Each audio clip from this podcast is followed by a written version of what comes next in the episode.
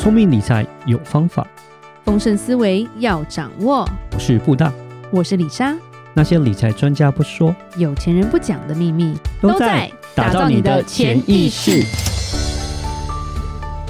打造你的潜意识，告诉你理财专家不说那些事。大家好，我是主持人布大，我是布大人生与职场的好搭档李莎。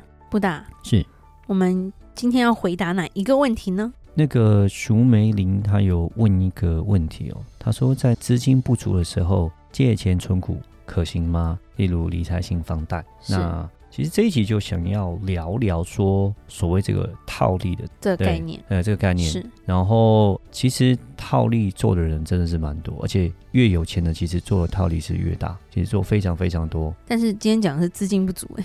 不是资金充足，我意思就这资金充足的时候可不可以做？其实在于每次投资的时候都会写嘛，就是所谓的投资有赚有赔嘛，对不对？那其实投资会用到你的本金，对对对，投资都会有风险啊，然后哒哒哒哒哒哒哒哒这些这些这些，所以一定有风险，一定有风险，只是你的风险怎么控制而已。嗯，我可以这样讲，对，举个例子来说好了，假设你资金不足，对不对？对，那你想要借钱出来，然后假设。房子好了，你借房子出来，房子利率是两趴，对不对？房子出来借出来之后两趴啊，你想要从中间套利，你要找一个利率更高的，对不对？是，那就要看你的标的物在哪里。嗯，啊，如果有人选择的是一个非常保守的一个东西，哦，假设我说啊，我觉得换成美金好了，我换了美金之后，美金定存现在五趴多，嗯，哎，那我这样子就会有三趴的这个套利的成分在，是，哎，那这个是不是不能做？哎，我不会觉得不能做，我觉得这个可能还可以做。啊，但是这个东西关键点，这个比较简单，关键点就只有美金跟台币有汇率的汇差了，汇差的问题，对，就只有汇差问题。那还有那个你贷款的利息会不会涨？贷款利息，那今天台湾来讲，就是说，当然利息是浮动的啦，这个我没有问题。是啊，因为你要想，两年前是一点三，现在都二了。哎、嗯，不过还好是说，因为美金的这个定存的这个利率哦，嗯、跟这个所谓台币的这个贷款利率基本上是正向的，就是说，假设你贷款呃利息涨，美金的定存也会涨。是，这是一个正向的，哦、对对，因为你银行利息涨了嘛，那就会其定存，它给你的利息也会涨，所以这个还好，就是说比较不用担心的。其实你这样操作的话，基本上你担心只有什么？就是我刚刚提到，就是就汇差的问题。对对，但里莎觉得还有一个，还有什么？你说，就是你在借钱的时候啦，嗯，可能头一年、头两年你是还息不还本嘛？啊，对对对，对，那你当然这个就是很划算了，嗯，但当你要开始还本的时候，就不一定划算了。啊，没有啊，那时候就看看怎么样。你那时候资金已经就套了三趴嘛，套完之后，然后最后他就把美金定存结完再赎回再再还钱嘛，也可以啊，对啊，也可以。主要是说要要都是整的。对对对，那但是。讲实话是说，因为我们是看你的标的物，因为你的标的物定存，那 OK 变动少，但是就会有人觉得说，我这套出来好像不够高，三趴不是那么的多，对，哦对，那就想要做别的，对。对，那就又另外一回事，那就一步一步来，一步一步来，那可能就哎，第一个我们想到就会有些人会想说，那我是不是可以做像是债券？是。对，那债券其实也算是比较稳定型的东西。如果你把债券 ETF 把它撇掉好了，是。我们把它就是当做买一个美金的一个公司债好了，嗯哼，嗯，因为债券我们之前也都讲过嘛，债券基本上就像有点像是借款一样，对，对你借钱给人家，人家就是定期定期定期很固定就会付利息给你，是。对，然后一直到到期结束。那所以债券其实跟定存比起来，就是说风险稍高一点点，因为它会有信用风险，是哦，它有可能就是说这个公司会倒，对不对？但但是其实它来讲是说，它好处是因为定存有可能只有一年，嗯哼，哦。美美金定存可能一年，就是没有那么的长。但是你债券的话，你可以锁的利息就会比较长，有可能两年债、三年债、五年债、十年债，甚至二三十年债都有。对，对，你可以锁定一个利息，你可以比较长的一个时间这样子。是对，那当然就是它会有一个状况，就是它可能中间会有一个价值的一个波动这样子。对对。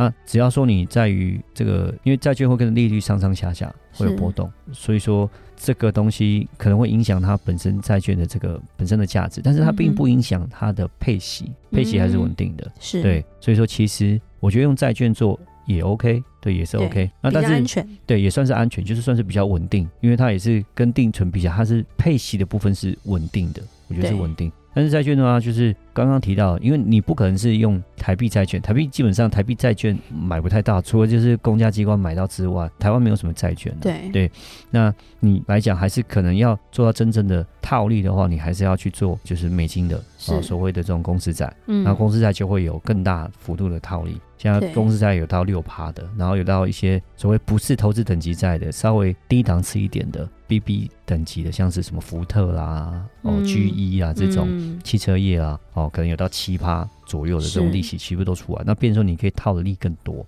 对对，所以这个也不是不可以做，但是做这个的话，利息固定 OK，但是就是一样，就是要考虑你的风险，是它的风险要多一层。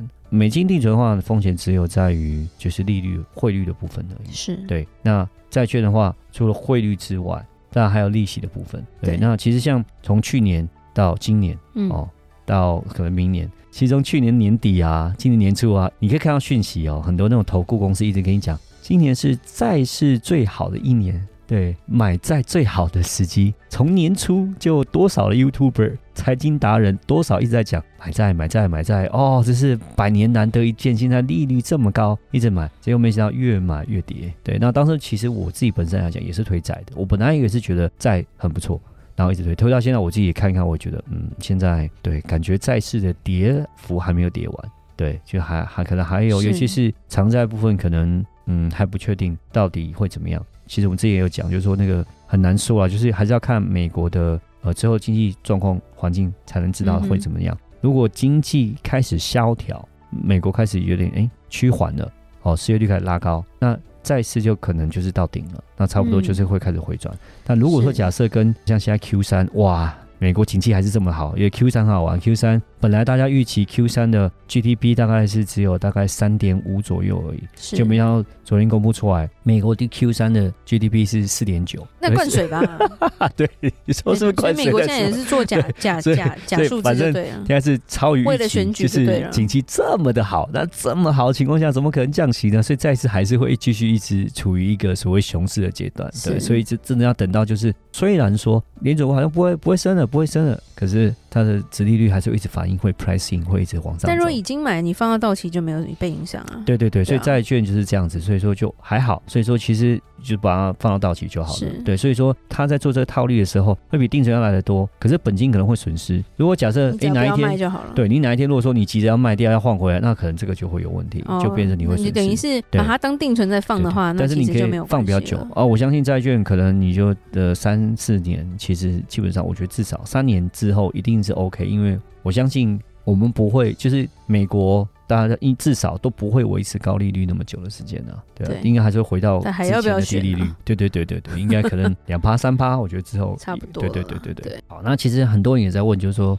最喜欢就是套一套什么？套所谓的高股息。嗯。哦，对，很多人就喜欢套高股息。那高股息，我觉得也不是不可以。我觉得讲真的，也不是不可以。好，那高股息其实你也看到很多呃高股息的，那他们像零零五六。哦，零零八七八零零七一三，我是选这三只，其实是比较是属于，就是他们时间比较长，而且配息比较稳定的。嗯，哦，他们大概可能都有配到五趴到七趴左右这中间。OK，所以其实如果假设你贷款出来，你去套利的时候，你的利息只有两趴，这边你可以拿到五到七趴，其实你也是也会有一个，就是有一些套利空间，至少三趴哦。到这个五趴中间的这样的利差，这样子你可以赚哦，这个我觉得也可以。但是股票跟债券很不一样，股票跟定存不一样。股票其实是一个看市场的一个状况，哦，看公司的获利，因为这些高配息是公司他们有赚钱，他们就配给你。对，它不是说像债券，不是像定存，是我好像明文规定，我已经我借钱，或者说我定存，就是什么什么什么情况下，我就一定要配你。他们的股息并不是很固定.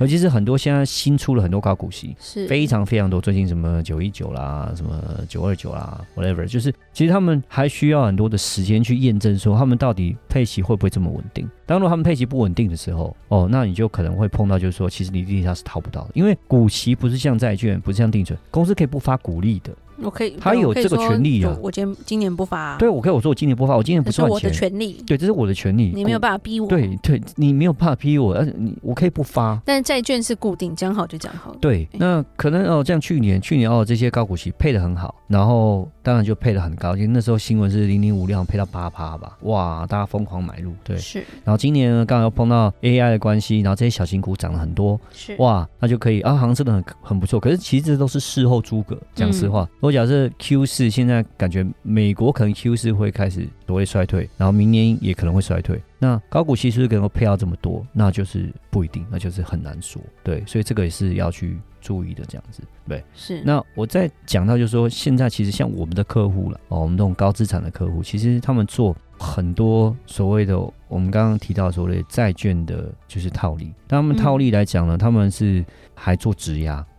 哦，对他们做质押做杠杆。是。对，所以其实有钱人他们还蛮喜欢做这样的一个事情，而且他们现在很流行是就是他们是借台币，借台币之后，然后可能台币只有两趴，然后就把它换成美金，嗯，换成美金之后嘞，然后就来去买债，买一个公司债之后呢，哎，然后可能有六趴的一个回报好了。啊，但是我可能可以再拿百分之六十，OK，我可以质押，假设我花了一百万买那个一个债券。我再我可以我再贷六十万，我可以再贷六十万出来。那利息嘞？然后这个六十万出来之后呢，利息就不会那么高。他们可能再换成台币，然后再去弄，然后你就可以再去买债，然后你可以再去做价差。所以他们可能在帮业务做业绩哦。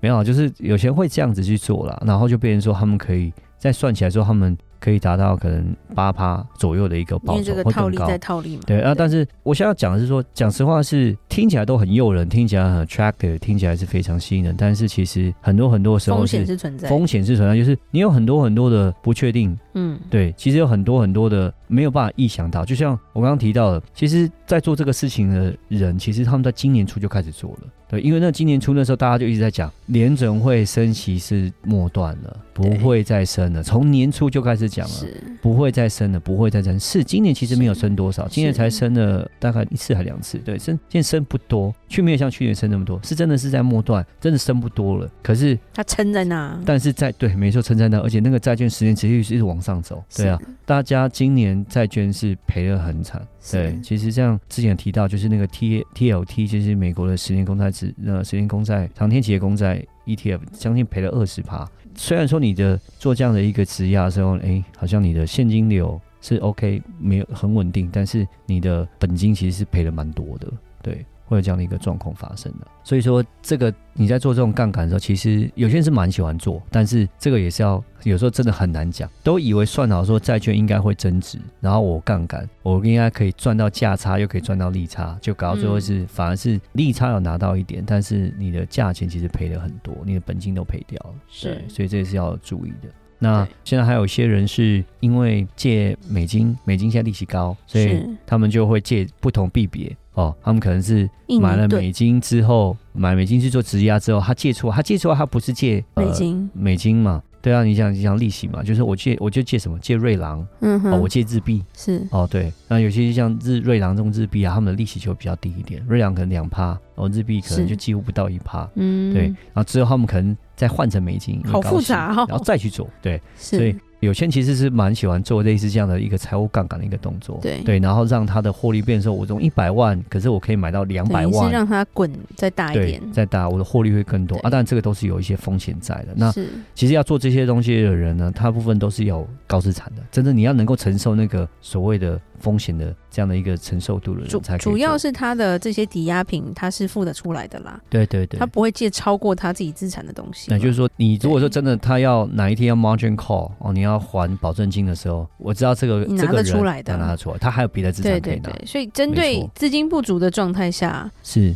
还是会鼓励他借钱吗？我是觉得尽量是不要，我真的觉得是尽量不要。但是如果真的不行，你真的要这样做的话，尽量要找风险低的一个商品来做，是，对，然后能够尽量做完以后，就是还完这个结束就不要再做。因为对我来说，我还是很建议投资都是要先钱再来做，尽量都是以这样的状况，不要是拿你的救命钱来做投资，这样其实是很风险。尤其是如果你没有收入，或者是收入不够多，你只有这么一间房子的话，是真的不建议了。嗯、对，因为到时候可能真的出事的话，你连房子都留不下来。没错。对，好，那今天回答的问题就是资金不足的时候能不能借钱存股？那我们已经说明了它的风险跟需要考量的地方。那我们今天就讲到这喽。如果你在任何的投资前有疑问，可以在社团发问或在底下留言给我们。记得加入打造你的潜意识的听众专属社团，获得最新投资理财分析，还有不定期粉丝限定的福利哦。打造你的潜意识，让你谈钱不再伤感情。我是布大，我是李莎，我们下次见，拜拜。